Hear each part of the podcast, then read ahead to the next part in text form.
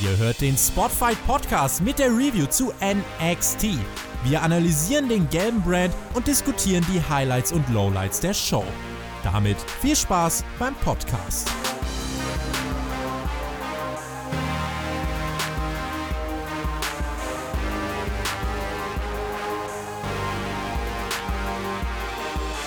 Jo, herzlich willkommen. Ich bin jetzt ganz entspannt. Mein Name ist Shaggy Schwarz und ihr wisst nicht, warum ich entspannt bin. Ich bin gerade in den Aufnahmekanal zur aktuellen NXT-Episode gekommen. Da war der Maxter mit ganz chilliger Musik im Hintergrund. Die Chill-Out-Time, lieber Maxter.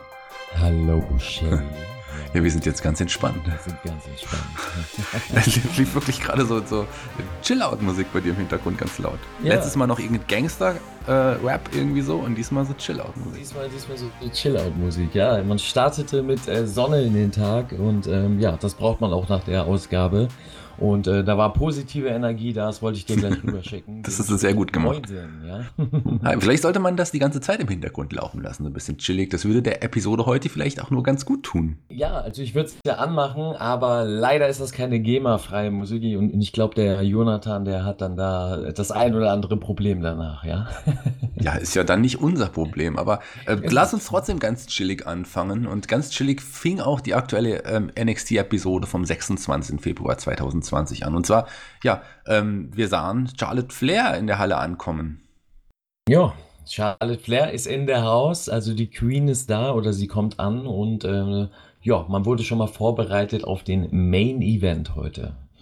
Ja, und aber so richtig Main Event Time kam jetzt auch auf, denn wie kann man eine NXT-Episode besser anbeginnen oder auch einen NXT-Podcast mit dem Maxer besser beginnen als mit Dominik Dijakovic? Ja, das ist ein Traumstart für mich. Also das ist unglaublich. Man freut sich richtig auf die Episode dann und hat Bock, sich das Ganze anzugucken. Und ja, das ist geil. Das ist geiles Wrestling, geiler Wrestler. Also für mich einer der besten Wrestler des Jahrtausends, ja. Ich glaube ja immer noch, dass du unbedingt eine Fehde gegen ihn in den Start bringen willst. Ein Match zwischen euch beiden würde ich zwar natürlich gerne sehen, aber hast du dieses Match gerne gesehen gegen Cameron Crimes, der ja auch einer unserer Lieblinge ist? Ja, also äh, Ca- Cameron Grimes, wie du sagst, ist ein fantastischer äh, Worker. Äh, ich hatte schon Angst, oh nein, äh, Dijakovic kommt raus und äh, Grimes kommt raus und Dijakovic steht ja jetzt gerade so ein bisschen im Spotlight und äh, ja, dachte schon, Grimes agiert da so ein bisschen als äh, Jobber, aber wurde eines Besseren belehrt und ähm, ja, äh, das Beste vom Match war dann dementsprechend, dass äh, Damien Priest zum Ende eingegriffen hat, ja. Ja, es gab ja schon ein paar coole Aktionen, die typischen Dijakovic-Aktionen, die man so kennt. Und, aber ich fand das Match in Ordnung. Und Cameron Grimes, der macht ja auch viel mit seinem, ja, mit seiner Mimik irgendwie. Das finde ich auch fantastisch. Der hat jetzt auch nicht den Wrestling-Körper, aber der hat wirklich irgendwie was Besonderes. Und den sehe ich wirklich auch viel lieber als in Dijakovic, muss ich, muss ich ganz ehrlich sagen. Aber das Match war trotzdem vollkommen in Ordnung. Am Ende ein ähm, paar, eine unglückliche Aktion von Dijakovic nach draußen, da war das Knie schon, schon in Mitleidenschaft gezogen. Und dann kam, wie du es gesagt hast, Damien Priest mit, ja, mit einem, so einem Schlagstock, mit so einem ähm, ja, Security-Schlagstock nenne ich ihn mal, den man so, ja. na, genau, mit so einem Stick, den man so ausfahren kann und ist äh, ja äh, gegen das Knie, gegen die Kniekehle vorgegangen und ja, das äh, führte dazu, dass ein Dijakovic erstmal draußen lag, sich dann doch noch in den Ring gekämpft hat, aber da gab es den Cave-In, der übrigens auch sehr schön aussah und ja, schön, ja. Den, ja, den Pin und Sieg für Cameron Grimes im ersten Match. Ja, zu Recht. Also finde ich auch super. Äh, freut mich wirklich, dass man den mal äh, siegen sieht wieder und ist auf jeden Fall ein Mann für die Zukunft. Ein super Arbeiter, finde ich einfach. Ähm, der lässt den Gegner gut aussehen, ohne äh, sich schlecht aussehen zu lassen. Das ist eine große Kunst und ähm, ja, geil, mehr von dem. Mehr von dem und mehr äh, Frauen werden wir in den nächsten Wochen vor allem auch sehen, denn danach kam William Regal und es gab eine Promo und er hat, hat äh, bekannt gegeben, dass es bei NXT Takeover in Tampa ein ja, Ladder-Match geben wird, um den Nummer 1 Herausforderer auf den Damentitel von NXT. Den Damentitel wird da nicht verteidigt, der wird ja bei WrestleMania verteidigt. Also wird es ein Nummer 1 Herausforderer Ladder-Match geben, aber dazu wird es Qualifikationsmatches erstmal geben. Also man muss sich erstmal für das Ladder-Match qualifizieren. Das heißt, einige ja, da muss man ja schon einige Damen in den Ring werfen, um dann auch wirklich viele NXT-Qualifikationsmatches zu bringen, weil beim Ladder-Match will man ja schon, vier Leute sollten ja mindestens wahrscheinlich dabei sein. Oder meinst du, es werden am Ende nur zwei?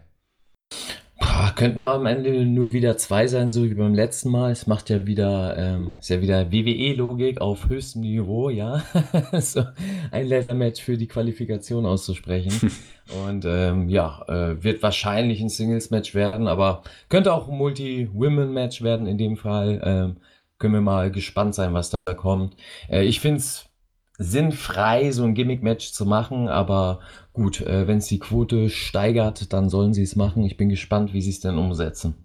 Ich finde es sinnfrei, um deine Worte zu nehmen, ein Qualifikationsmatches für ein Nummer 1 Herausforderer-Match anzusetzen, wenn man gleichzeitig Titelmatches einfach bekommt, indem man zum Ring geht und sagt, ich will das Titelmatch haben. So, das gibt's ja auch bei der WWE, auch bei NXT. Aber wollen wir da mal nicht so sein. Jemand, der auch zum Ring kam und eine schöne Promo hielt, das war Finn, Finn Baylor, der ähm, sagte, er ist the guy, sobald, sobald der, der Gong ertönt und ähm, hat schon alles erreicht. Intercontinental Champion, Universal Champion, NXT Champion. Ähm, und auf der Fahrt nach WrestleMania wird er jetzt bald auch seinen nächsten Schritt bekannt geben. Tja, und der nächste Schritt, äh, den konnte er jetzt nicht bekannt geben, denn er wurde tatsächlich, er wurde unterbrochen von der Musik und da wurde dann sein nächster Schritt bekannt gegeben. Und das, äh, das war ja schon was Besonderes. Ja, war äh, eine coole Sache an sich. Also es war mal wieder so weit, es war die Finn Balor Promo-Zeit, ja. also äh, ja, ich dachte schon wieder, es kommt äh, wie in den letzten Wochen zuvor äh, wieder zu einer ja, normalen Bella-Ansage, dass er äh, wieder zurück ist und äh, dass der Prince da ist. Und man kennt ja die äh, kryptischen Aussagen so von ihm. Und ja, das wollte er da auch wieder machen. Aber dann kam eben uns ein alter Bekannter äh, durch den Entrance, beziehungsweise zwei alte Bekannte. Und äh, in dem Fall eben Imperium, äh, Marcel Bartel und äh, Fabian Eichner. Und ja, äh, Bartel hat dann auch gleich äh, mal das ein oder andere ja, rausgehauen und gleich mal eine klare Ansage an Bella gegeben, dass eben der Ringgeneral Walter ja der Herrscher des Seilgefährts ist und ähm, dass Bella sich da erstmal äh, rankämpfen muss und dass sie eine kleine Message für ihn haben und wollten dann äh, gleich mal Bella ein bisschen attackieren. Ja, und das haben sie dann auch gemacht, nachdem Baylor kurzzeitig doch die Oberhand behielt. Ähm, ja, dann deutet doch darauf hin, dass wir Walter gegen Baylor bald sehen werden, um den möglicherweise NXT UK-Title. Das wäre doch auf jeden Fall ein klasse Match. Das wird sicherlich ein starkes Match werden. Also das weiß ich auch, dass äh, ja die äh, Leute, die da beteiligt sich, äh, beteiligt sich, wow, guck mal, ich kann gar nicht mehr reden. Ich bin so aufgeregt bei dem Match, ja. Nein, dass die Leute, die da beteiligt sind, äh, sich da sicherlich sehr freuen drüber. Ähm, ich weiß auch, dass Bella ein großer äh, Fan vorher von Imperium war. Mal gucken, ob jetzt danach immer noch so sein wird, äh, wenn sie den guten Bella dann zerlegt haben. In dem Fall eben Walter. Und wird sicherlich ein starkes Match werden. Also kommt aus dem Nichts, finde ich. Aber äh, dennoch eine coole Matchansetzung. Und ähm, ja, äh, können sie jetzt eigentlich schon gebracht haben, direkt in der Episode, aber gut. ja, wird warten, wahrscheinlich, ja? werden wir uns vielleicht bei Takeover sehen, möglicherweise. Also das, das fände ich auf jeden Fall spannend, würde mich freuen. Wer auf jeden Fall gut sprechen kann, im Gegensatz zu dir eben gerade, ganz kurz, ähm, ist äh, ja dein alter Bekannter, Marcel Bartel. Ich habe mir sagen lassen, ihr kennt euch so ein bisschen. Da, der, sein Mic-Work hast du ja auch in den letzten Jahren verfolgt. Wie findest du ihn jetzt mittlerweile am Mic? Ich meine, da hat sich, da, da hat sich ordentlich was getan. Man kennt sich, man kennt sich, ja. Nein, äh, Junior ist da richtig gut geworden, also äh, war schon immer Äh, ja, Redegewandt so oder so, gar keine Frage, weißt du ja selber. Ähm, aber jetzt auch mal so auf Englisch seine Promos zu sehen und wie er so Mike worked, ähm, das kam cool rüber, das kam authentisch rüber, das hat gepasst. Ähm, es ist natürlich äh, im WWE-Rahmen, das äh, heißt, da sind Geschmäcker verschieden. Ähm, ob man es so mag, dass es eben so ja, stagey ist auch äh, die Präsentation, sage ich jetzt mal, des Eingriffs und wie man sich danach präsentiert hat, ist halt sehr WWE. Ich sag immer so, auf einer Theaterbühne präsentiert man so das Produkt. Äh, muss man mögen, äh, ist eine Geschmackssache, aber er hat's in dem Rahmen super geil rübergebracht und ähm, ja, finde das schon, dass es eine Steigerung ist zu damals. Also da sieht man, da zahlt sich äh, die Arbeit aus, die er da reinsteckt und auch die Zeit, die er jetzt schon drüben in Amerika ist, beziehungsweise im Performance Center ja wachsen und gedeihen darf, ja ja, da man, äh, man merkt, wie er wirklich Schritte nach oben geht. Also ich bin ganz gespannt, wie es mit seiner Person weitergeht. Weiter ging es in der Show mit Videopackagen, Videos und äh, kurzen Bianca Belair Promo. Aber äh, das nächste Match, ich weiß nicht, ich war jetzt für mich nicht so spannend, als dann plötzlich Xiali und Mia Yim im Ring waren. Und du bist ja mittlerweile auch, äh, ja, von einem von einem minimalen Gegner, weiß ich nicht, ob Gegner das richtige Wort ist, aber du warst jetzt nicht der größte Fan vom Damenwrestling. Das hat sich ja mittlerweile so ein bisschen verändert. Ja, es hat sich verändert, äh, definitiv, hauptsächlich eben durch die ja, Main-Event-Akteure oder Akteurinnen äh, in dem Fall, ähm, die da bei NXT zu sehen sind. Und das war jetzt so ein klassisches Frauen-Midcard-Match. Äh, darf man nicht zu viel erwarten. War auch ein kurzes Match nur. Und zwar eigentlich auch nur da, um, denke ich mal, eine neue Story einzuleiten, weil danach gab es ja einen Eingriff, also äh, beziehungsweise nicht danach, sondern am Ende vom Match gab es einen Eingriff, der zum Sieg dann vom Xiali äh, geführt hat. Genau, also Dakota Kai und Wiener Gonzalez, das neue Traumkappel von NXT kam, kam zum Ring, lenkte Mia Yim ab und, und ja, da gab es den Einroller und Sieg für Xialin. Aber nach dem Match ist Raquel Gonzalez noch in den Ring und hat ja sowohl Xialin als auch Mia Yim ausgeschaltet. Ja, also ähm, zeigt äh, oder br bringt eine kleine Mid-Card-Story mit sich. Also kann man mal gespannt sein, wer da im Endeffekt äh, ja den Benefit von hat und als äh, Gewinnerin rausgeht. Äh, bist du da jetzt heiß drauf für die nächsten Wochen? Hatte ich das geteased? Ach, warten wir erstmal die nächste Woche ab. Da wird es ja das Steel Cage Match Dakota Kai und Tegan Nox geben. Vielleicht, ähm, äh, also da freue ich mich schon so ein bisschen drauf, weil ich fand ja das Match der beiden bei Takeover richtig gut. Das hat mir Spaß gemacht. Und das wird bestimmt auch ganz cool. Und da schauen wir mal, wie es da weitergeht mit, mit, mit den beiden. Und da wird ja dann eine Mia Yim bestimmt auch in die Geschichte mit einbezogen. Ja, mit einbezogen wurde auch Velveteen Dream in der Promo vom Spiegel und, und ähm, ja, er hat gesagt, er möchte gerne noch ein Match gegen Roderick Strong und ja, ein, ein, ein General Manager dachte sich, ja, William Regal dachte sich, ja, nächste Woche steht der Steel Cage, wie ich ja eben schon gesagt habe, der steht ja dann schon. Machen wir doch einfach zwei Matches drin. Da brauchen wir den nicht extra, äh, brauchen, können wir den länger stehen lassen, hat er sich gedacht. Also nächste Woche Velveteen Dream gegen Roderick Strong im Käfig. Aber das ist auch ein Match, was, was ich auch, was ich mich auch freue. Ja, ich bin da nicht so gehypt. Nee? ja, ich weiß nicht, es wirkt alles so, ähm, wird wahrscheinlich nicht so sein, aber auf mich wirkt das so wie so eine Antwort auf das Konkurrenzprodukt. Äh, man sagt sich so, ja, ihr habt ein Cage-Match gemacht, wir ballern jetzt einfach mal äh, zwei Cage-Matches raus und zeigen euch mal, äh, wie das so geht. Und äh, mir fehlt so ein bisschen der äh, intensive Aufbau. Das waren jetzt, keine Ahnung, zwei, drei Wochen Aufbau äh, wenn überhaupt, mit kleinen Promo-Segmenten für dieses Cage-Match. Und ähm, ja, ich stehe halt immer drauf, an sich für Gimmick-Matches, dass man da äh, ja, eine Story hintersteckt, heißt, dass man da sich Gedanken drüber macht, warum gibt es dieses Gimmick-Match und äh, dass, ja, dass man da am besten Monate hin drauf hinarbeitet und man heiß gemacht wird auf dieses Match und das sozusagen der letzte Ausweg ist nach vielleicht einigen Singles-Matches oder Multiman-Matches, wie auch immer. Und äh, ja, das kommt jetzt eben so ein bisschen aus dem Nichts und dementsprechend bin ich da gar nicht so gehypt drauf. Ne? Also kann auch von mir aus ein normales Match sein. Ich weiß nicht, warum der Käfig da unbedingt sein muss, äh, aber wird sicherlich ein Highlight werden. Also die werden das sicherlich geil umsetzen. Äh, zum Dream habe ich aber eine Frage an dich. Äh, findest du oder wie findest du Dream nach seinem Comeback vom, vom Hype-Faktor? Ja, das ist eine gute Frage und ich glaube, die Antwort kennst du. Ich war sehr gehypt, als er zurückkam. Das war fantastisch. Aber aus irgendeinem Grund, in der Woche später, war der Hype schon komplett weg. Also wirklich, ich weiß nicht, ich finde es total schade, weil ich ein großer Fan von Velveteen Dream bin und ihn wirklich auch gerne sehe und, und er, ihn auch als große Bereicherung in kommenden Superstar sehe. Aber irgendwie ist der Hype weg. Ich glaube, dir geht's genauso. Ja, da hast du äh, ja eigentlich das schon gesagt, was ich auch so empfunden habe, zumindest auch nach der Promo irgendwie kam auch dieses Promo-Segment jetzt eben in der Episode von Dream und ich weiß nicht, irgendwie ist der, der, die Aura irgendwie um ihn herum so weg. Ich weiß nicht, ob, ob euch das auch so ergeht, also den Zuhörern, äh, würde mich mal interessieren, könnt ihr ja mal gerne reinhauen in die Kommentare, äh, ob der Dream noch total heiß wirkt oder ob das irgendwie so ein bisschen auch für euch verpufft ist. Interessante Frage. Ich glaube, der, der wird auch wieder heiß, aber so im Moment kann ich auch wirklich nicht so viel äh, ja, sehen irgendwie. Vielleicht liegt es auch an der Fehde mit Roderick Strong, den ich aber eigentlich auch mag. Also ich kann es nicht erklären, warum das so ist. Wo wir gerade über Leute sprechen, wo der Hype so ein bisschen weg ist, kommen wir doch Thomas, zu Tommaso Ciampa passenderweise. Da geht es mir auch so ein bisschen komischerweise so. Also auf die Fehde mit Gargano. Ähm, da bin ich jetzt auch nicht wirklich heiß, muss ich sagen. Aber Austin Theory, der hatte einen ganz, ganz tollen Entrance, finde ich. Und ich sehe sehr, sehr viel in dem. Und die beiden lieferten sich auch ein tolles Match. Ja, ja und nein, ja.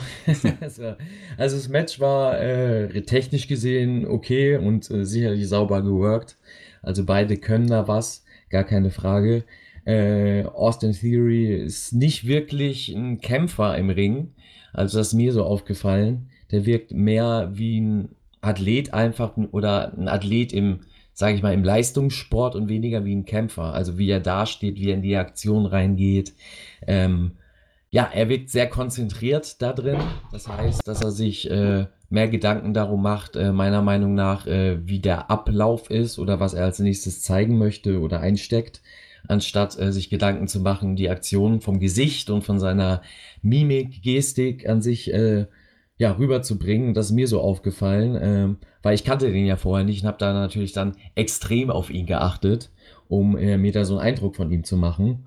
Und ja, ähm, von der Arbeit her kann man da gar nichts gegen sagen, aber ich äh, verstehe noch nicht den Hype so um ihn rum. So, ne? Also er wird ja auch immer so als äh, Bodybuilder oder Ex-Bodybuilder dargestellt, äh, in den Kommentaren zumindest. Ähm, ja, kam da jetzt auch nicht so rüber. Vom Körper ist er sicherlich äh, trainiert, austrainiert auch, aber jetzt nicht, dass er raussticht wie ein Bodybuilder.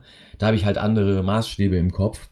Und ähm, ja, dementsprechend war ich so ein bisschen äh, von dem vorher vom Blabla gehypten ein bisschen, äh, ja, nicht ernüchternd. Das hört sich so, so äh, negativ an, aber äh, ja, hab den Hype noch nicht so ganz, bin noch nicht ganz so auf den Hype-Train aufgesprungen. Ja, kann, so, kann ich ne? verstehen. Also, er hat vielleicht nicht den Körper eines Brackus, sag ich mal. Aber er hat wahrscheinlich deutlich mehr Charisma. Also und er ist auch. kennt doch die meisten Zuhörer. Ja. Also, das ist die, die zu, wie, wie die Jungs vom äh, AEW-Podcast jetzt sagen würden, die Zuhörerfrage ja, der Woche. wer ist Brackus? Brackus ähm, Googelt das. Brackus, ja? Unser deutscher Wrestler. So, das, äh, ja, ähm, aber er hat auf jeden Fall eine Menge Charisma und er ist auch wirklich, wirklich mehr als solide im Ring. Ich glaube, der ist noch jung, der ist ja auch erst 23. Ich glaube, ja, ja, also da kann auch wirklich viel, viel kommen. Wer auf jeden Fall. Junge, das hat man da auch gesehen, ne? auch von der Arbeit, definitiv. Ähm, ich finde es halt immer so schwierig. Ähm, es ist halt die WWE-Bühne, ne? Und die wollen halt alles. Äh, ja, als Gold verkaufen und deswegen finde ich es halt für manche Wrestler auch ähm, ziemlich schwierig und teilweise auch unfair in manchen Situationen, äh, wenn man vorher halt so gehypt wird ne, und äh, um einen rum sowas aufgebaut wird und dann äh, ja, zeigt man sich und man ist halt noch auf einem Level, der was sicherlich gut ist, aber noch nicht beeindruckend ist.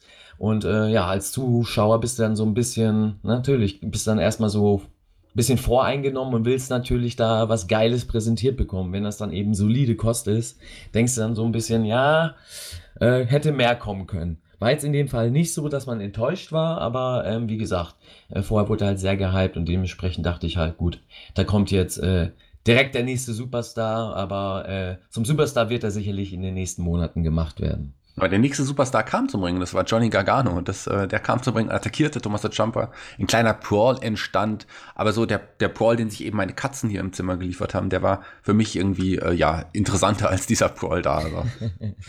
ja, also an sich das Match äh, fand ich halt ähm, sinnfrei, ne, wenn es darum geht. Also war sicherlich spektakuläre Aktion dabei und beide haben sich gezeigt. Ähm, aber so die Match-Psychologie habe ich so hinterfragt. Also sie haben das Match so aufgebaut, dass sie sich so oft gekontert haben und äh, ja, so ausgeguckt haben in dem Match und mit so vielen Nearfalls gearbeitet haben, als ob sie sich schon aus einem Programm kennen. Also äh, als ob die schon länger eine Fehde miteinander gehabt haben oder sich aus früheren Zeiten kennen, was so nicht erzählt worden ist. Und dementsprechend äh, fand ich das Match halt so von der Matchstruktur sinnfrei und dachte mir halt so, ähm, ja, warum äh, baut man das so auf? Ne? Und Champa ist am Ende des Matches ja als Sieger rausgegangen, um das mal zu spoilern. Ähm, und dementsprechend habe ich mir noch mehr Fragezeichen gestellt, weil äh, ja da ein, zwei Nearfalls drin waren, die nicht hätten sein müssen. Heißt, man hätte das durchaus als Finish machen können. Ähm, das Match wäre dadurch ein bisschen kur kürzer, knackiger gewesen, äh, wäre vielleicht auch nochmal authentischer rübergekommen. Und so äh, war es mir dann am Ende so ein bisschen, ja, man muss sich zeigen, man hat eine Matchzeit, man will diese Matchzeit voll machen und man arbeitet da eben mit diesen Nearfalls. Und äh, spätestens nach diesem, also für mich, von meinem, für meinen Geschmack hätte der Nearfall äh, nach dem Knee Strike, also diesem abgefangenen Knee Strike als Konter, äh, hätte schon der Pin sein können. Gut, ähm, aber spätestens beim DDT, also bei diesem Konter, als ähm, Austin Theory auf dem Apron ist und äh, ja, Jumper ihm von innen den DDT äh, ja, gibt. Äh, da hätte eigentlich vorbei sein können, aber man muss dann noch auf unbedingt das Fairy Tale Ending bringen, ja, den Fairy Tale DDT. Äh, weiß ich nicht, das ist halt so eine Erzählstruktur, die mir nicht gefällt, ist wahrscheinlich im Endeffekt Geschmackssache, aber das Match war in Ordnung. Ähm, ja, muss ich aber nicht unbedingt gesehen haben, hat mich nicht heiß gemacht auf die nächsten Wochen. Zumindest gab es hier keinen Eingriff ähm, während des Matches, wie in den allen Matches zuvor an dem Abend, sondern den Eingriff gab es erst nach dem Match. Na egal. Ähm, ja. Es klingt auch so ein bisschen kritisch. Wir sind heute sehr kritisch mit der aktuellen NXT-Episode. Äh, liegt daran, oh. dass sie einfach wirklich nicht eine der besten war, aber wir sind ja trotzdem NXT-Fans und lieben das Produkt ja immer noch. Das wollen jetzt nicht das Produkt niedermachen, im Gegenteil, sondern wir kritisieren einfach, weil die Show einfach einiges zu, zu Kritik bietet. Ja, und äh, ist ja noch, äh, jetzt sage ich mal, eine negative Kritik. Es kann sich ja noch im Verlauf der Episode ändern. Also, erste Hälfte, um das mal zu spoilern, war nicht so stark. Ja, mal gucken, was die zweite bringt. Ja, die beginnen wir mit der Undisputed Era, die Backstage stand und sich end endlich darauf besonders, dass sie auch die Tag Team Gürtel verloren haben. Die wollen sie wiederholen, den North American Titel wollen sie wiederholen. Ähm, das versprach Adam Cole, aber mehr bietete diese Promo jetzt auch nicht. Na, ich habe ähm, da ein bisschen mehr drin gesehen, weil es ja? war so eine NWO-Gedächtnis-Promo.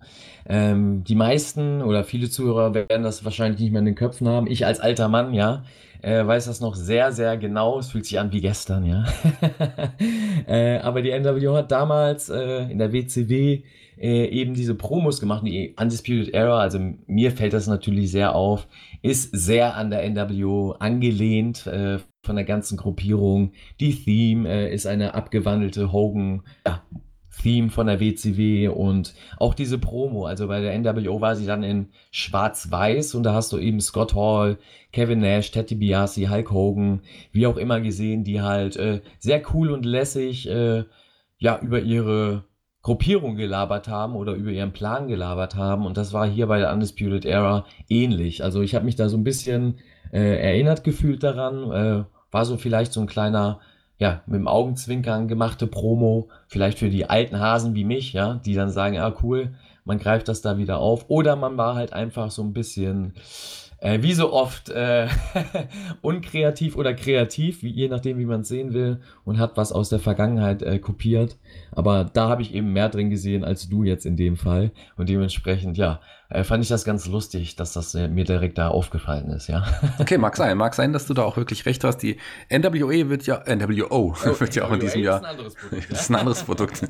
da habe ich keine Parallelen irgendwie gesehen. Du bist, jetzt, du bist doch bezahlt hier, also, ja. Ich meine jetzt nicht. Schleichwerbung. Ich meine ja gar nicht NWA, ähm, äh, ja, die, die, die, die Wrestling-Liga, äh, sondern ich meine ja die, äh, die Rap-Gruppe quasi. Natürlich, äh, Straight Outta Compton, ja. Straight Outta Compton, yes. ähm, ja, die NWO wird ja in diesem Jahr auch in die Hall of Fame der WW aufgenommen, aber nur in Persona von Hulk Hogan, Kevin Nash, ähm, Scott Hall und X-Pac oder Six, ja. wir. Aber die, die sind doch die sind doch schon in der Hall of Fame. Nee, die werden, die, die, ja, die, teilweise. Die werden auf jeden Fall so diesmal als NWO noch aufgenommen in der Hall of Fame. Da vergisst die, man ja. Aber hä? sie sind doch, Moment. Sie, also sie sind einmal als die Ex in der Hall of Fame, dann sind sie als Einzelcharaktere in der Hall of Fame. Und ich dachte, die waren schon als NWO auch in der Hall of Fame. Tja, ja, wirkt irgendwie auf jeden Fall so, aber nein, sie werden tatsächlich in diesem Jahr erst aufgenommen als NWO. Okay. Und kommt dann äh, Razor auch nochmal in die Hall of Fame? Der ist ja schon, als Razor Ramon ist er ja schon in der Hall of Fame. Achso, ich glaube im letzten Jahr. mal als Scott Hall in die Hall of Fame. Das warten wir ab, das hätte er auf jeden Fall auch als Scott Hall verdient, würde ich mal sagen. Ja, das, das, nächstes Jahr, dann, dann hoffen wir das dann nochmal. Ja, aber die richtig coolen NWO-Leute fehlen ja ähm, hier bei der Aufnahme. Ein Stevie Way, ein ein Vincent, ein, ein Scott ein Norton, Buff Bagwell. Buff Bagwell. Ja, natürlich. Ja, Vincent, also Vincent wäre interessant, das wäre ja, also das wäre geil. Vincent in die Hall of Fame, ja. Aber na, ja, der ist ja im anderen Produkt oder war zumindest da. Äh, ja, hat ja da auch für äh, ordentlich äh, Aufsehen gesorgt. ja, also äh, Teil eines geilen Promo-Packages. Ja, Gib ihm in, in, in einer Live-Promo ein Mikrofon in die Hand. Was Besseres kannst du gar nicht machen. Das, das, das stimmt. Also äh, Vincent äh, in die Hall of Fame, ich bin dafür. Also ja, für nächstes Jahr. Hashtag Vincent in die Hall of Fame oder wie Ja, Virgil. Also schreib lieber Virgil, weil bei, bei Vincent könnte man ja, ja noch jemand anderen meinen. Er muss als Vincent kommen und dann der, der, der, der Showdown mit äh, Vince McMahon muss dann äh, da kreiert werden. Ja. Oder halt mehr Doppelaufnahmen als Vincent und als Virgil. Wir haben ja für nächstes Jahr für Hall of Fame Aufnahme noch keinen Headliner. Wäre doch jemand äh, für LA ein, ein Virgil. Warum auch nicht? Why not? Ja. Wer vielleicht nicht so schnell in die Hall of Fame kommen wird, das sind die beiden Big Men, Killian Dane und Bronson Reed. Die also lieferten jetzt, sich, also, also zumindest nicht so schnell wie ein Virgil. Also, das sind jetzt sehr harte Aussagen, ja. Aber die kamen nicht in die Hall of Fame, die kamen zum Ring und hat, lieferten da ja ein solides Big Man-Match der beiden Gegner. Die beiden sind ja auch sehr, ja, sehr gewandt, sag ich mal. Die können sich sehr gut bewegen, auf jeden Fall. wie fandst du das Match der beiden? Ja, also Killian Dane hat so unglaublich starkes Charisma. ähm, das, das, das, das hat alles nach oben gezogen. Also, das ist so quasi The Rock gegen Hulk Hogan. Das war nothing. Also vom Feeling, ne? Wenn der Dane rauskommt, die Halle tobt, ja, der Gegner, der, der erzittert, der, der, der erstarrt in Ehrfurcht, ja, und es ist also ein Traum, den Mann einfach zu sehen, dieses Gimmick zu sehen. Das ist so tiefgründig und so geil gedacht. Ich habe, hast du schon mal so ein starkes Gimmick in den letzten Jahren gesehen? Also ich sehe Killian Dane jetzt nicht so kritisch wie du. Ich verstehe, dass da, ich glaube, ein Funke Ironie dazwischen auch geblitzt hat. Ähm, so würde ich dich zumindest verstehen. Äh, ja, Killian Dane ist jetzt nicht der Main Eventer, aber der ist ein solider Big Man und auch als Big Demo, der, der, der, der bringt schon was rüber, aber so dieses Killian Dane Gimmick, das ist ja auch quasi im Grunde fast noch das identische Gimmick wie aus, aus seiner ähm, Gruppierungszeit damals. Also, ähm, ich weiß nicht ganz genau. Bronson Reed, den sehe ich wirklich gerne. Den mag ich im Ring. Ich finde, der hat auch Charisma. Und ich verstehe nicht, warum er hier jetzt auch gegen Killian Dane, der ja auch irgendwo um nichts ist. Ich glaube nicht, dass man ihn jetzt irgendwie aufbauen. Ich glaube, das Match ist einfach nur da gewesen.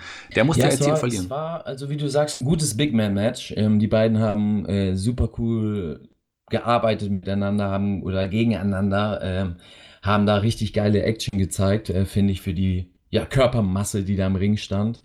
Ich finde es halt einfach so schade. Also ich mag Big Damo, äh, wie du so schön sagst, aus der Indie-Szene so oder so. Da war er so interessant und hatte auch ein cooles Gimmick. Ähm, hat da auch eben seine Stärken zeigen können, gezeigt, dass er auch Charisma hat und dementsprechend regt mich das eben so ein bisschen auf, dass man das da so deutlich äh, spürt. Also für mich halt eben äh, als einer, der ihn kennt, ähm, dass man das so zerstört hat bei ihm. Ne? Und der kommt eben raus und äh, ja, hat einfach, ja, kein Charisma. Also es ist einfach äh, langweilig, ihn zu sehen. Und äh, Bronson Reed war zum Glück da, der sehr viel eben Charisma hat und sehr viel äh, Sympathie auch äh, ja, zeigt, sage ich mal, äh, fürs Publikum oder beziehungsweise Publikum ihm sehr viel äh, Sympathie entgegenbringt. Heißt, bei seinen Aktionen waren sie dann auch da und waren auch laut. Aber so hat Demo was gemacht hat, beziehungsweise Killian Dane, war es dann halt wieder so, dass die Stimmung weg war und Leider dann auch mit dem falschen Sieger, meiner Meinung nach. Ähm, ja, stimme ich dir dazu. Äh, ich finde, keine Ahnung, Reed wirkt besser, er kommt besser beim Publikum an, könnte sicherlich auch so ein bisschen Spotlight äh, vertragen und gebrauchen. Und das hätte mehr Sinn gemacht, in rundum den einfach als Sieger rausgehen zu lassen. Und äh, Killian Dane, ja, der hat ja eh schon in seinen Fäden verloren und ist jetzt eh nicht wirklich over beim Publikum. Wie du sagst, ist er eigentlich so ein Überbleibsel seiner alten Gruppierung. Naja, aber keine Ahnung, man sieht da wahrscheinlich immer noch was in ihm oder baut vielleicht jetzt die ultimative Storyline auf, ja, für die Zukunft, dass er zum Superstar wird von NXT, wer weiß. Wo wir gerade beim Thema ja nicht so over beim Publikum oder wenig Charisma oder ultimative Storyline sind, kommen wir doch auch gleich direkt zu den Forgotten Sons, die nach einigen Videos äh, zum Ring kamen. äh, da ist mir übrigens aufgefallen, ich weiß nicht, ob dir aufgefallen ist, das ist so das Wichtigste in dem ganzen Match gegen die Crystal Young Veterans. Steve Cutler hat eine Klatze, hat sich die Haare abgeschnitten. Ja, kann man mal machen. Kann man mal machen. Dieses Match kann man auch mal machen. Du bist ja ein Tag-Team-Fan auch. Wie fandst du dieses Match? Ja, startet erstmal wieder mit einer Promo und ich dachte, also zu dem Zeitpunkt war ich so ein bisschen satt vom Gelaber in, dieser Episode. Irgendwie kam mir das mehr vor als sonst. War das so? Irgendwie gefühlt. Zumindest waren das mehr Promos, wo nicht so viel dahinter war oder die uns jetzt nicht wirklich irgendwo hingeführt haben letzten Endes. Vielleicht kam es deswegen auch mehr vor. Also das okay. ist eine gute Frage. Ja, gut. Ne? Ähm, ja, dachte ich eben, ja, nein, nicht schon wieder eine Promo. Aber, eben das große Aber, die Promo war völlig in Ordnung. Ähm, ja, hat trotzdem ein bisschen verzweifelt gewirkt, weil man wollte hier in dem Fall äh, verzweifelt halt Heat aufbauen ähm, für die ähm, Grizzly Young Veterans. Heißt, äh, sie so als, ja, typisch, also die Brit Guys, die rüberkommen, die Amerika beleidigen und dann kommen die äh, gerade geturnten, Fragezeichen, Babyfaces, die Patrioten, die Amerika verteidigen, also aka die Forgotten Sons, so, die vorher eigentlich immer Heels waren oder keine Ahnung, vielleicht im höchsten Fall Tweener waren, aber äh, nie als Face dargestellt wurden und dementsprechend mussten sie oder wollten sie halt diese Promo vorher zeigen, um da ein bisschen Heat aufzubauen. Ne? Also ja, keine Ahnung, äh, ob man das wirklich braucht, ist ein anderes Thema. Das Match war aber okay. Ähm, Forgotten Sons wieder, ähm, beziehungsweise die Grizzly Young Veterans wieder mit einem hohen Niveau, haben auch die Forgotten Sons, finde ich, zu einem ihrer stärksten Tag Team Matches gezogen. Ähm, ja, gewohnt starke Leistungen. Äh, Gibson war klasse, also der hat äh, richtig rausgestochen in dem Match, für mich einfach. Äh, hat man so Situationen gesehen, wie äh, Blake hat so eine ja, Hurricane Rana gegen ihn gezogen, die ein bisschen verkackt war im wahrsten Sinne des Wortes. Heißt, er ist ein bisschen zu früh oder zu kurz gesprungen und hat ihn nur so am Kopf so halb erwischt. Aber Gibson äh, hat eine, so eine schöne Flipbump genommen, dass diese ganze Aktion im Großen und Ganzen gut aussah und nicht aufgefallen ist, dass sie ja eigentlich verkackt war. Und das zeigt einfach die Klasse von diesem Mann. Und ähm, ja, Kommentar fand ich an sich äh, in dem Match das einzige Negative. Es war ein bisschen nervig. Äh, es war dieses ganze Zeit dieses Gebäsche zwischen Amerika und UK und dieses damit kriegst du mich halt nicht, ne? Ich, ich stehe nicht so auf Patriotismus oder auf so extrem Nationalstolz und sich da gegenseitig zu bashen, bloß weil man aus einem anderen Land kommt und irgendein Land geiler darstellen will. Äh, weiß nicht, krieg dich das? Bist du da so der Amerikaner? Ähm, also natürlich nicht. Außer Deutschland ist kein Land gut. Nein, Quatsch. natürlich nicht. Jetzt, jetzt, Natürlich Quatsch. Jetzt, bin ich gespannt, wie die, wie die Zuhörer jetzt, jetzt, jetzt kriegst du entweder äh, einen Shitstorm oder, oder ganz viele, ganz viele, die jetzt äh, sagen, ja, äh, Shaggy, äh, Farbe, ja. Aber ähm, ich, ich sehe auch viel in Zack Gibson übrigens, um jetzt irgendwie mich die, die Situation auch mal wieder zu retten und ja. mich, herauszumanövrieren aus dieser äh, Situation. Also Zack Gibson ist echt ein toller, toller Wrestler, der ist am Mike super, der hat Charisma, ähm, äh, der ist klar der, der Shawn Michaels des Teams, wenn man hier mal den Vergleich zu den Rockers bringen will. Ja, aber, aber äh, ich finde, dass Drake trotzdem ähm, gut ist und in seiner Rolle auch sehr aufgeht. Also er ähm, ist wie so ein kleiner ja, wie so, wie so ein tasmanischer Teufel. Ja. So, so ein kleiner Wilder, der immer wieder an den Gegner rangeht, der ihn nicht locker lässt, der immer wieder nachgreifen, auch dort in dem Match. Also, ich finde, die beiden erzählen einfach, die beiden sind halt oldschool und ich liebe das. Nicht, dass man einfach oldschool arbeitet, in dem Sinne, dass man alte Manöver zeigt oder irgendwie einen oldschool-Look hat, sondern äh, dass man diese Ringpsychologie von damals halt einfach beherrscht. Heißt, man erzählt Charaktere äh, innerhalb ja, der, der Bewegung und innerhalb der Aktion, die man im Ring zeigt. das machen die beiden perfekt, ne? Man kann die beiden unterscheiden, wer was ist. Und auch in dem Match äh, hat man einfach gesehen, dass es Tag Team Wrestling ist. Und äh, das unterstreicht dann nochmal das Finish von dem ganzen Match, weil das Finish wurde äh, so rübergebracht und so aufgebaut, dass äh, Gibson gerettet worden ist in der letzten Sekunde. Also ähm, Moonsault wurde ausgeführt, er wurde weggeschubst von seinem Partner, sodass der Moonsault in den Saft geht. Und daraus ist erst diese Tag-Team-Finish-Aktion äh, äh, entstanden. Und ja, so konnten sie das Match gewinnen und zeigen, ey, als Team funktionieren wir. Wir brauchen einander. Wir müssen äh, einander helfen, um zu gewinnen, um das Beste rauszuholen. Und das ist für mich Tag Team Wrestling. Also kleiner Wink da ans Team rüber bei AEW. Ja, schaut euch das mal an. Ja. Schaut euch das, das mal an. Ja, ich habe da andere Stimmen gehört, die in den letzten Wochen äh, ja, Matches hochgehypt haben vom Tag Team Wrestling, dass sie die besten Tag Team Wrestling äh, Matches gewesen sind, die sie in der letzten Zeit gesehen haben, was ich nicht verstehen konnte, weil es da eben keine ja, Ringpsychologie gab. Und ähm, ja, das hier hat man besser gezeigt, obwohl man da mit den Forgotten Sons jetzt nicht gerade ein erste Klasse Tag Team hatte, hat man da doch ein sehr, sehr starkes Match gezeigt, finde ich, für eine Weekly-Ausgabe. Wir reden hier nicht vom, vom Pay-Per-View-Niveau, aber ähm, ja, war sehr stark. Also wie fandst du das denn? Ja, absolut gehe geh ich ganz konform mit dir. Ich so wollte jetzt auch, also das Match war super, ich wollte jetzt auch James Drake nicht irgendwie niedermachen oder so. Das ist ein super Wrestler und ähm, auch ein Marty Cinetti war ja auch super in seiner Rolle, der war ja auch wichtig. Aber es ist schon so, dass ein Zach Gibson hervorsticht. Also ich, die beiden passen super als Team zusammen. James Drake ist toll, aber ich finde, Zach Gibson ist klar der MVP des Teams oder der Shawn Michaels des Teams, um den Vergleich zu ziehen. Ich meine, ein Team ist ja auch, äh, in, also als Team ist ja auch nur so gut wie, wie das schwächste Glied. Die sind beide super einfach. Also vollkommen in Ordnung. Ich mache die ja jetzt nicht nieder. Ich meine, selbst bei Spotify, wir, wenn man da, wir sind ja auch alle nur so gut, weil wir uns alles als Team gibt. Also wir sind ja zum Beispiel, der NXT-Podcast ist ja der Shawn Michaels und AEW ist der Marty Jannetty, das von Spotify.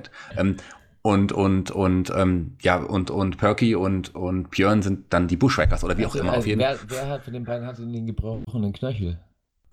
ist, ist doch, kommen wir zum nächsten Match. so.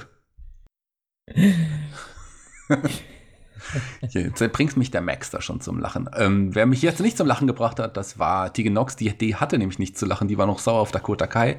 Der, ähm, wer mich stattdessen wieder erfreut, ist ein Damien Priest, der in bester ja, Shaggy-Manier mit zwei Frauen der, die Straße entlang gelaufen ist und angesprochen wurde. Der will auf jeden Fall noch äh, Dajakovic das heimzahlen. Die beiden werden noch aufeinandertreffen.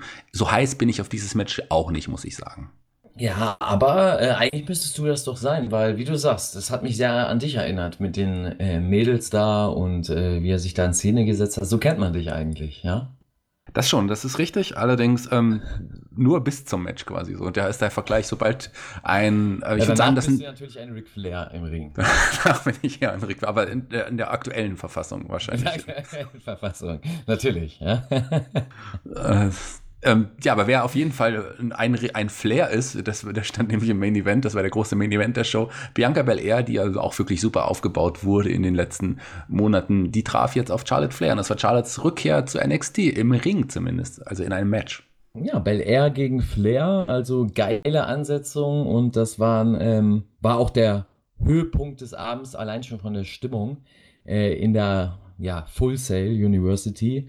Ähm, richtig geile Stimmung, die Leute waren laut. Ich habe mich zwar gefragt, woher das kommt, weil, äh, weiß ich nicht, es sah nicht so aus, als ob die Leute da Stimmung machen. Also äh, könnt ihr ja gerne mal drauf achten, also die Zuhörer und du vielleicht auch nochmal, Shaggy, falls dir das nicht aufgefallen ist. Es ist sehr laut und man hört Chants und Klatschen und sonst wie, aber die ganzen Zuschauereien sitzen zumindest von der, ja, gegenüber der Hardcam, also auf die Seite, auf die man mit der Kamera tatsächlich guckt, äh, sitzen da relativ ruhig da. Und ich frage mich, wo kommt die Stimmung her? Weil die Full Sail ist nicht so groß. Äh, hast du da eine Antwort? Oder? Naja, also ich ähm, ist mir tatsächlich gar nicht so aufgefallen. Ich habe die Chance gehört und dachte, boah, das Publikum ist jetzt plötzlich auch richtig gut da. Aber vielleicht äh, achte ich noch mal drauf, schau es mir noch mal an. Vielleicht war es ja doch ein bisschen gefällt. Ich wollte eigentlich auf die positiven äh, ja, das wollte ich gar nicht unterstellen, dass ja. da irgendwas gefällt ist. Mir ist das da nur aufgefallen. Ähm, weil ja ich eben überrascht war, dass die Stimmung so laut war und äh, das geil empfunden habe und aber dann eben gesehen habe, ja, da, da springt keiner rum, da, da, da klatscht keiner. Naja, egal. Ist vielleicht äh, komischer Zufall, wer weiß, oder irgendein Zuhörer hat eine Erklärung, ja, wer weiß. Ja, vielleicht, hat, vielleicht hat ja unser dicker Wrestling-Fan, der wieder in der ersten Reihe saß, einfach als Dirigent das, den Rest der das, Crowd irgendwie im Griff. Das kann natürlich sein, ja. Das kann sein. Es gab jedenfalls, woher auch immer, ähm, Welcome Home und äh, ja, und vor allem You Don't Go Here Chance. Das ist ja der Spruch, den Bianca Belair vor zwei Wochen gebracht hatte. Ähm, und ja, dann ging das Match los. Und das war schon ein, ein, ein gutes Damenmatch, muss man sagen. Ja, ein starkes Damenmatch, zwei Athletinnen. Also das hat man da einfach gesehen. Äh, die beiden Frauen sehen äh, wow fantastisch aus. Also so so stellt man sich Wrestlerinnen eben vor, meiner Meinung nach.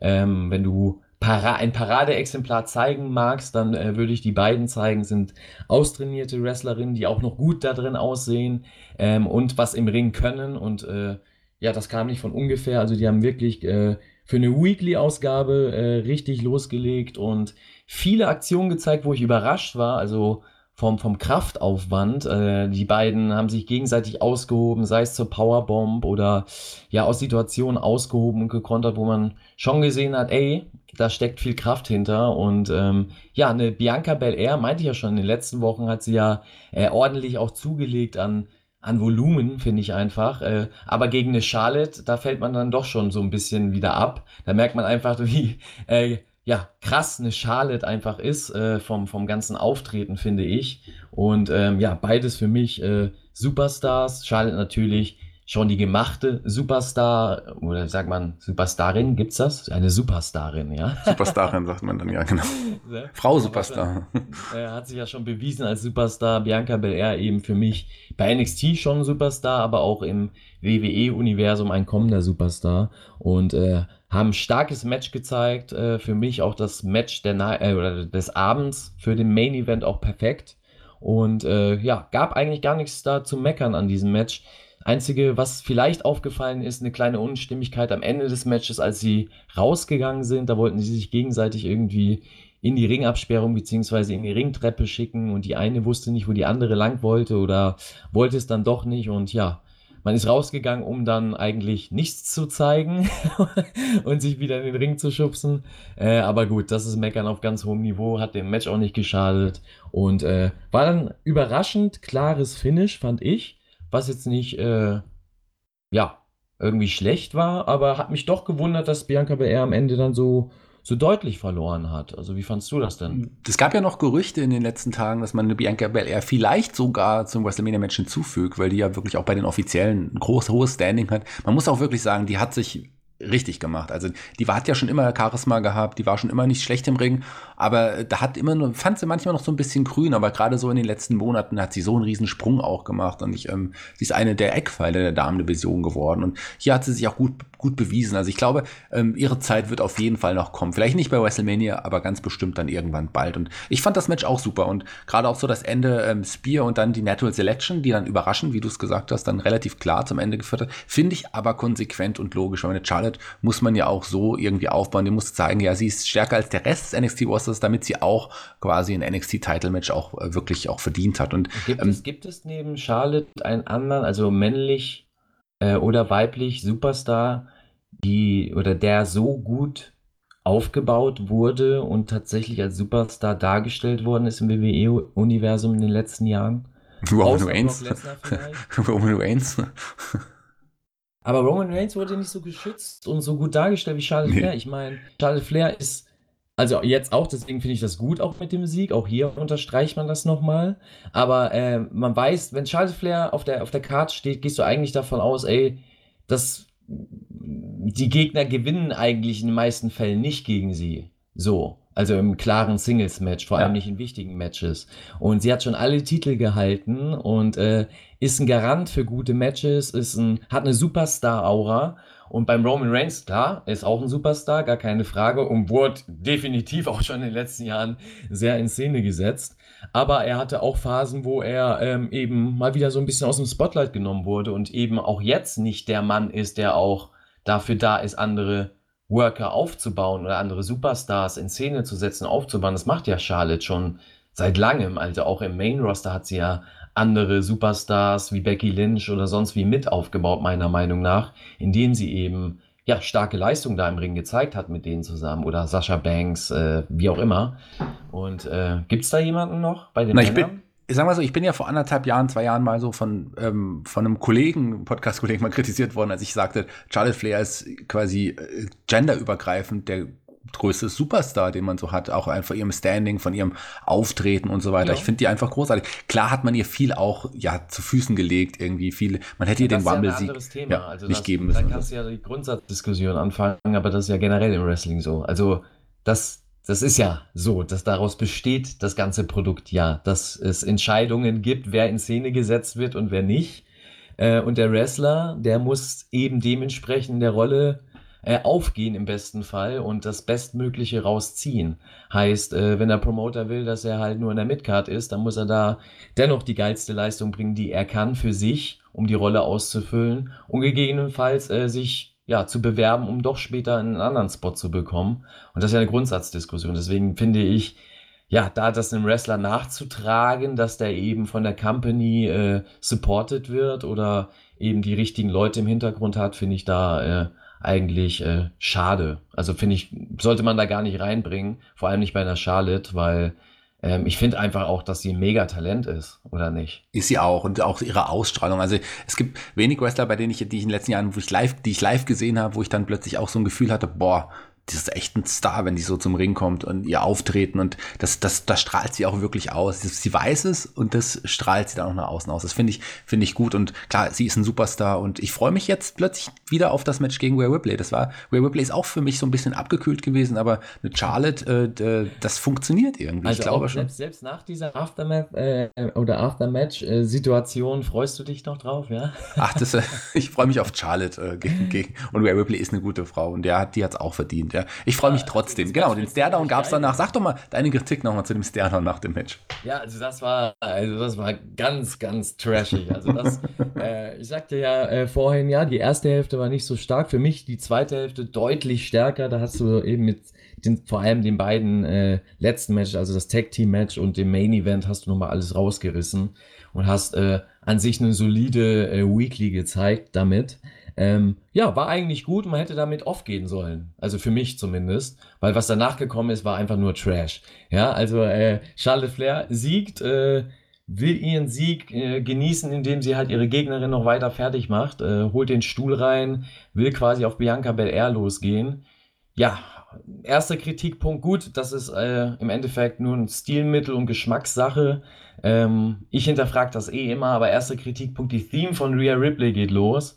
Also überhaupt diese Grundsatzdiskussion, warum geht eine Theme los, wenn ein Wrestler reinkommt, um einzugreifen. Ähm, ist immer ganz wichtig, dass der Wrestler dann quasi im Backstage-Bereich ja nochmal kurz Bescheid sagt zu den ja, die äh, Leuten, die die Musik einspielen. Ey, ich spiele meine Musik, ich kann dann erst rausgehen und dann erst äh, eingreifen in der Situation. Ja, ist ganz wichtig. Das, äh, egal, das ist eine Grundsatzdiskussion. Das ist eine Grundsatzdiskussion. Ja, das passiert ja leider häufig tatsächlich, dass es.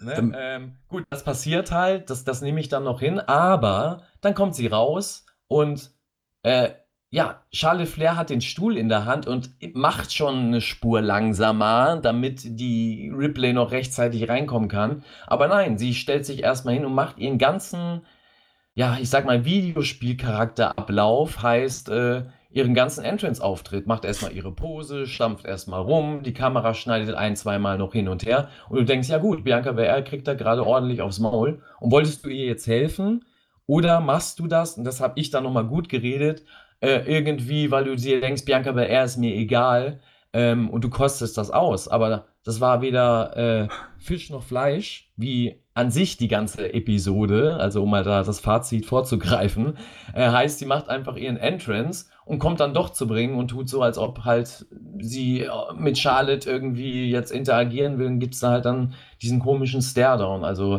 ich fand das richtig schlecht. Äh, selbst für WWE-Verhältnisse äh, zu trashig und zu blöd in Szene gesetzt und warum. Und es war ein ganz komisches Ende, dann wurde dann auch, ja, war die Episode vorbei. Also es war so ein bitterer Beigeschmack zum schönen Main Event. Hätte so nicht sein müssen. Ich fand, der Main Event war stark. Man hätte damit äh, mit der Siegerin Charlotte nach Hause gehen können, heißt, äh, ja, die, das Produkt ist zu Ende, es wird der Abspann gezeigt oder vielleicht noch, dass Charlotte auf Bianca Belair losgeht. Äh, oder im höchsten Fall die Ripley-Theme angeht und man dann off geht und man nicht weiß, was dann passiert ist, um vielleicht noch für um Hype zu sorgen, ähm, ja, da noch ein bisschen im Aftermath darauf eingeht und sagt, oh, da ist noch jemand rausgekommen, hier noch exklusive Aufnahmen oder wie auch immer. Aber so war das einfach nur schlecht umgesetzt, meiner Meinung nach. Wie fandest du das denn? Ja, die, die WWE äh, trainiert doch den Entrance mit ihren Wrestlern. Das ist ja einstudierter Entrance. Äh, da muss jede Pose sitzen, ein paar Takte Musik. Und wenn man das extra schon mal so eintrainiert hat, dann will man das auch bei so einem Moment natürlich genießen. So hat Ray Ripley sich wahrscheinlich gedacht. Ja, sicher. Ist immer ganz wichtig, dass, wenn man eingreift, am besten noch, wenn es ein äh, Partner ist, ein Tag-Team-Partner ja. oder ein Stable-Mitglied, dass man dann erstmal seinen Entrance zeigt, weil man muss den Leuten ja auch erstmal erklären, wer das ist. Also ja, das chanten die ja nicht, wenn du reinkommst, einfach eingreifst. Die würden ja nicht, die würden ja niemals auf deine Seite oder hinter dir stehen, wenn du für denjenigen eingreifst, der gerade hart kassiert. Ne? Also deswegen braucht man Engine, das ist ganz wichtig. Ich glaube, ich, ich stelle mir das eigentlich anders vor. Ich glaube, dass da der Hintergrund eigentlich ganz anders ist. Du kritisierst, dass die Musik läuft. Wahrscheinlich ist ein WWE-Angestellter, der dafür verantwortlich ist, dass die Entrance-Musiken laufen. Und wenn er sieht, dass da eine Wrestler oder eine Wrestlerin vorbeirennt, um einzugreifen, muss er die Musik anmachen. Und da hat ja. er rechtzeitig die Musik an. Und sobald die Musik kommt, kann Rhea Ripley nicht anders als ihre Posen zum Ring machen. Das geht dann halt nicht anders. Das, okay, das wenn, wenn die Musik nicht lief, hätte sie einfach zum Ring rennen können. Aber so mit Musik ist es eher, das ist so tief drin in den oh, Wrestlern. Also da will ich, jetzt, jetzt, jetzt stelle ich die, die Aufgabe für die nächste Woche für die Zuhörer, haut mal eure Theorie da rein. Also wie wir jetzt gerade hier spekuliert haben, was dahinter stecken kann, hinter dieser Inszenierung. Äh, sagen wir mal, was, was, was seht ihr dahinter? Warum hat man das so in Szene gesetzt? Oder wie würdet ihr das noch weiter spinnen? Ja, also könnt ihr gerne einen ganzen Aufsatz reinhauen. Ich lese mir das sicherlich alles durch und äh, ja, wird das genießen. Also haut da gerne mal was raus. Bin gespannt. Haut da gerne was raus. Wir hauen heute nichts mehr raus. Wir spinnen nicht mehr weiter. Denn wir sind am Ende der Show angekommen, Ende unseres Podcasts auch. Ähm, ja, folgt uns bei Spotify. Schaut heute die anderen ähm, äh, Podcasts an am Spotify ja, Podcast Kanal. Zur, zur Episode an sich gesagt. Du willst jetzt schon nach du bist du bist so abgeschreckt davon, dass du jetzt sofort nach Hause gehen willst. Achso, das ist, sitzt bei mir auch tief drin. Denn, also? Das ist auch tief drin. Du hast jetzt das klang für mich wie so eine Hausaufgabe. Und eine Hausaufgabe kriegt man immer am Ende der Stunde. Und dann dachte ich, oh, ist schon soweit, muss ich muss ich aufhören. Deswegen war ich jetzt voll durcheinander. Ja, wie ich ich habe es ja mein Kurzfazit, eine okaye Show. Ähm, man merkt, dass man irgendwie so noch Zeit hat bis zum nächsten Großereignis. Man baut langsam Sachen auf, aber äh, ansonsten der Main Event war cool und ähm, ich freue mich jetzt auf Charlotte Rhea Ripley trotz allem immer noch. Ja, okay. Ja, ist ähnlich bei mir. Also ich fand es, wie gesagt, weder Fisch noch Fleisch. Die Episode war solide, aber auch nicht mehr. Äh, mit guten einzelnen Matches. Äh, was aber ein bisschen bestätigt wird für mich, und ich hoffe nicht, dass das jetzt so weitergeht, er ist irgendwie, dass das als Gesamtshow uninteressant ist im Moment, das Produkt für mich. Also findest du, das sind so in den Wochenausgaben, also so richtige Episoden, also so ein rundes Produkt, dass du Bock hast auf die nächste Woche und dass du so Stories auch hast, die so durch die ganze Episode gehen? Naja, sagen, wir hatten das ja, wir hatten das ja schon, dass man wirklich Bock hatte auf die nächste Woche, dass man mit einem Cliffhanger geendet hatte. Und ja, rede jetzt nach Takeover so. Ne? Ja, die letzten beiden Episoden waren eher so Filler-Material irgendwie so. Die haben jetzt uns nicht wirklich arg weitergebracht. Die Geschichten wurden, wenn sie erzählt wurden, langsam weitererzählt. Hier wurden ein paar neue Sachen wie jetzt Walter, Finn Baylor angedeutet, aber so viel ist jetzt in dieser Woche auch nicht passiert, dass man jetzt wirklich richtig Bock hat auf nächste Woche. Mhm. Aus diesem Grund kann ich jetzt schon sagen, ich werde nächste Woche nicht da sein beim NXT ja, Podcast konsequent. Du ich bin doch konsequent. Ich bin. Sich, war nicht gut. So, jetzt bezeugt mich erstmal, ich, ich, ich habe keinen Bock mehr, ich bin weg. Ja? Ich bin nicht nur, ich, ich bin, also ich sagen wir es mal so, ich bin äh, dann schon beim Karat, das ist fängt nächste Woche an, WXW Karat, da bin ich vor Ort. Also liebe Hörer, wenn ihr äh, Bock habt, mal mit mir zu reden oder so, sprecht mich an, wenn einige von euch werden sicherlich auch beim Karat sein, da bin ich mir sicher. Würde mich freuen, äh, wenn ihr äh, mal unsere, eure Meinung sagt zu den AEW-Kollegen oder zu meinem Kollegen, zum Maxter. Ähm, ja, wer da mehr der mehr Marty Schnelli ist, da sind wir uns ja einig. Äh, an, ansonsten, ähm, was ist denn dein Fazit zur heutigen Show? Oder hast du es jetzt auch schon gegeben? Ja, war ja quasi so. Also, wie gesagt, der, der, der weder Fisch noch Fleisch-Spruch äh, passt da eigentlich am besten. Kenne ich mich nicht aus. Ich esse kein Fisch, kein Fleisch, schon seit über 30 Jahren nicht, muss ich mal sagen. Ja, deswegen weißt du ja, was du davon hältst, ne?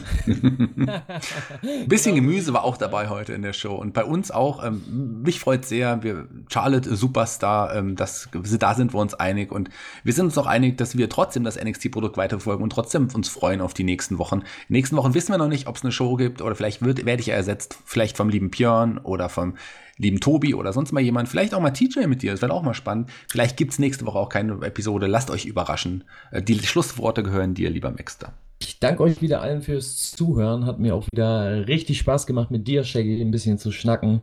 Heute mal so ein bisschen äh, unorthodox, ja, aber darf auch mal sein.